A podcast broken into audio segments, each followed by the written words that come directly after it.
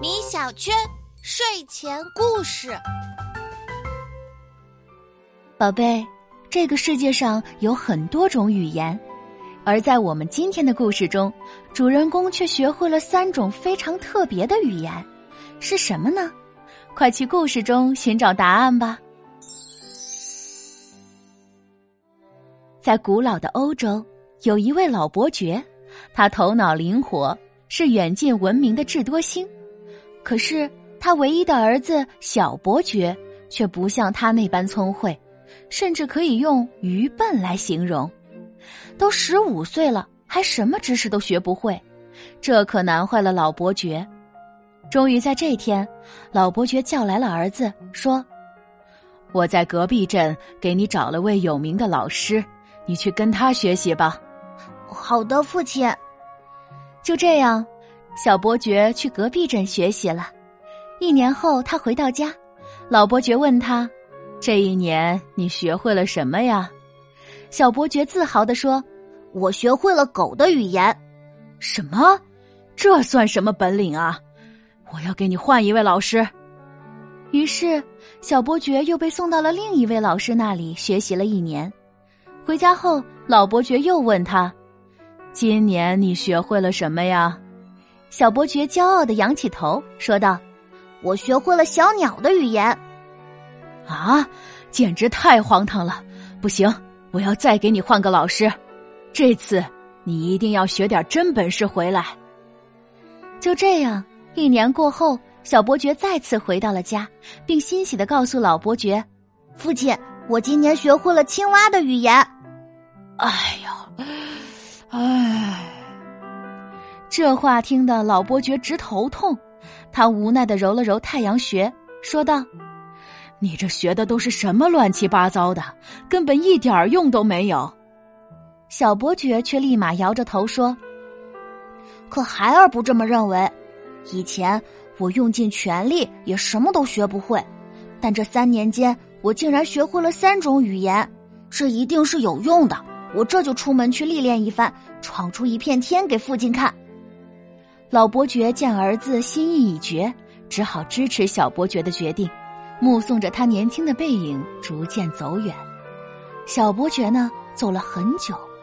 傍晚时分，他来到了一片森林，还在森林深处见到了一座古朴的城堡，便走上前去，请这里的主人让自己借宿一晚。古堡主人答应的很痛快，但紧接着他又神色紧张的说。我得提醒你，这里很危险。到了夜晚，会有很多野狗在外面吵个不停。这附近的人家都被他们吓走了，我也吓得根本不敢出门。听了这话，小伯爵立马想到自己是懂狗语的人呢，晚上正好可以听听那些狗在说些什么。于是他拍了拍胸脯，说道：“没关系，我或许能帮你解决这个难题。”说着。小伯爵还神秘的眨了眨眼。到了深夜，他走出城堡，用狗语和那些狗交谈了一番，才知道，野狗们全都中了魔法，必须有人去城堡地下帮忙解除封印，他们才能重获自由。每日的吵闹声，也只是他们在向人们求助而已。于是，小伯爵便帮野狗们解除了魔法封印，也让这座古堡恢复了宁静。第二天，小伯爵重新启程，路上他又听到路边的几只青蛙在说话，便安静的听了起来。哎，我听说邻国的国王去世了，他们国家正在挑选新任国王呢。没错，据说他们想选一位能够创造奇迹的新国王，不知道谁能当上。听到这儿，小伯爵也感到十分好奇，心想：创造奇迹。那会是怎样的人呢？正好，我这就去邻国一探究竟。于是，小伯爵来到了邻国，而且他一进城门，就有一群美丽的鸟儿向他飞来，还围着他唱起了歌。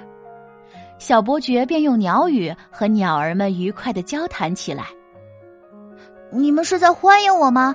谢谢，你们的歌唱的真好听。而与此同时，目睹了这一切的百姓们都满脸震撼，十分惊喜，接着竟纷纷高喊道：“天哪，这不就是奇迹吗？这位年轻人竟然能与鸟儿对话！对他一定就是我们的新国王！拜见新国王！拜见新国王！啊，你们是在喊我吗？我是国王。”小伯爵简直不敢相信自己听到、看到的一切，但又不得不承认这都是真的。他迷迷糊糊的被百姓们簇拥到了王宫，就这样成了这个国家的新任国王。后来啊，小伯爵果然不负众望，做了很多有益于国家、有益于百姓的好事，也终于向自己的父亲老伯爵证明了自己的价值。